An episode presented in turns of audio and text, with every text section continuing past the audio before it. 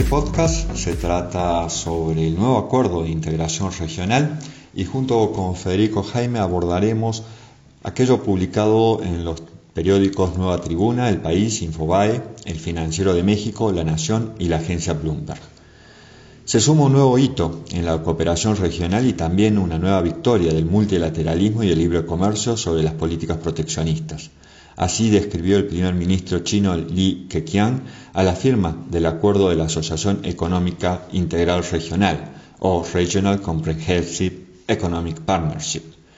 Con este acuerdo, China crea el área de libre comercio más grande del mundo, más grande aún que el TEMEC de Estados Unidos, México y Canadá y que la Unión Europea. En el acuerdo están incluidos 10 países de la Asociación de Naciones del Sudeste Asiático, ASEAN, y también China, Japón, República de Corea, Australia y Nueva Zelanda. Fundada en el año 1967, ASEAN agrupa Brunei, Camboya, Indonesia, Laos, Malasia, Myanmar, Filipinas, Singapur, Tailandia y Vietnam, con este último ocupando la presidencia del bloque durante el año 2020. La firma del acuerdo se llevó a cabo de forma virtual el 15 de noviembre del 2020, después de más de 30 rondas de negociación y una serie de reuniones ministeriales que comenzaron a finales del año 2012 como una iniciativa de ASEAN con aquellos países con los que ya tenía acuerdos de libre comercio, Australia, China, Corea del Sur, Japón, India y Nueva Zelanda. India decidió salirse del acuerdo el año pasado ante el temor de verse inundada de productos más baratos, principalmente de China. Sin embargo, los países firmantes han dejado la puerta abierta a India en el caso de que desee unirse al acuerdo en el futuro. Esta nueva área de libre comercio representa cerca de un tercio de la economía mundial con un PBI combinado de 26,2 billones de dólares. Los países involucrados son responsables del 28,2% del comercio mundial y tienen una población total de 2.200 millones de personas, el 30% de la población mundial. Asimismo, están incluidas las economías más avanzadas del mundo, como Japón y Corea, la economía socialista de mercado de la República Popular China y algunas de las más pobres del mundo, como Laos o Camboya.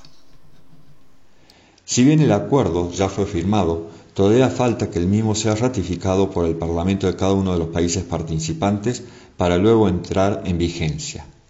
En un comunicado conjunto, los presidentes de las naciones participantes destacaron que la firma del acuerdo RCEP demuestra un sólido compromiso con la recuperación económica, el desarrollo inclusivo, la creación de empleo y el fortalecimiento de las cadenas de suministro.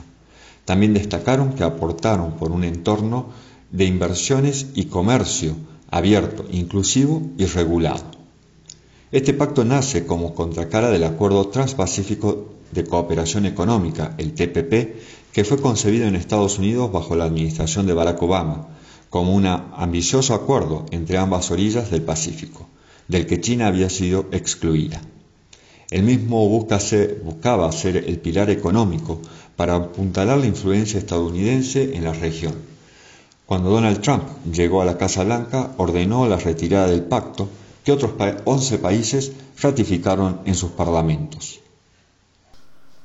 La firma del acuerdo representa un enorme apoyo económico y político para Pekín, lo convierte en el principal motor económico de la región y consolida su influencia en Asia, siendo de esta forma Beijing y no Washington el que desarrolla las reglas comerciales de la región. Con este pacto se abren nuevos mercados a sus exportaciones en estos momentos de incertidumbre sobre el futuro del comercio y la economía global. Asimismo, Beijing se consolida como férreo defensor del libre comercio y del multilateralismo en medio de una tendencia a la desglobalización y al proteccionismo que la pandemia del COVID ha acelerado.